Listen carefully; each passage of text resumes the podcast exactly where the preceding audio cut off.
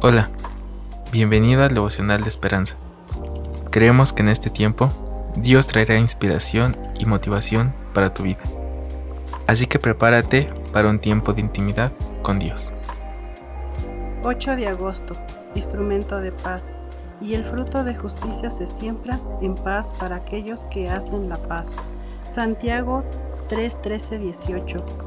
El autor cuenta, cuando la Primera Guerra Mundial se desató en 1914, el estadista británico Sir Edward Grey declaró, se están apagando lámparas por, toda Europa. No las veremos encenderse otra vez mientras vivamos. Tenía razón, la guerra dejó 20 millones de muertos y 21 millones de heridos. Aunque no en la misma magnitud, también puede haber devastación en nuestra vida, el hogar, el trabajo, la iglesia, el vecindario. También pueden quedar bajo la sombra del oscuro fantasma del conflicto. Esta es una de las razones por las que Dios nos llama a marcar una diferencia en el mundo, pero para hacerlo debemos confiar en su sabiduría. El apóstol Santiago escribió, pero la sabiduría es de lo alto, es primeramente pura, después pacífica, amable, benigna, llena de misericordia y de buenos frutos, sin incertidumbre ni hipocresía, y el fruto de justicia se siembra en paz para aquellos que hacen la paz. Santiago 3, 17, 18. La función del pacificador es significativa debido a lo que se cosecha. Los pacificadores ayudan a restaurar relaciones, con razón Jesús dijo, Bienaventurados los pacificadores, porque ellos serán llamados hijos de Dios. Mateo 5:9.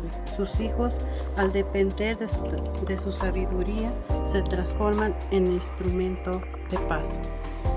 Me hace recordar eh, en que en alguna ocasión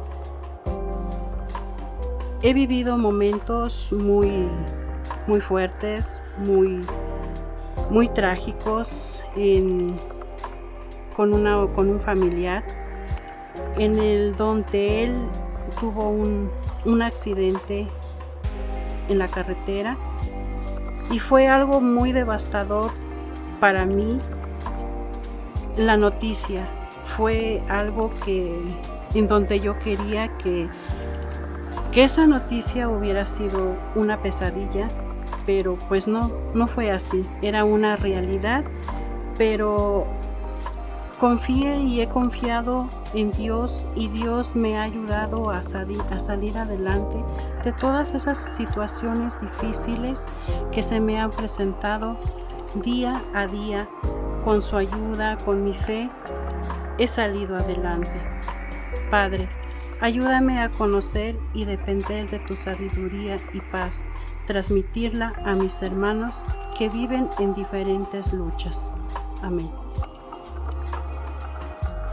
Esperamos que hayas pasado un tiempo agradable bajo el propósito de Dios. Te invitamos a que puedas compartir este podcast con tus familiares y amigos para que sea de bendición a su vida. Puedes seguirnos en Facebook, Instagram y YouTube como Esperanza.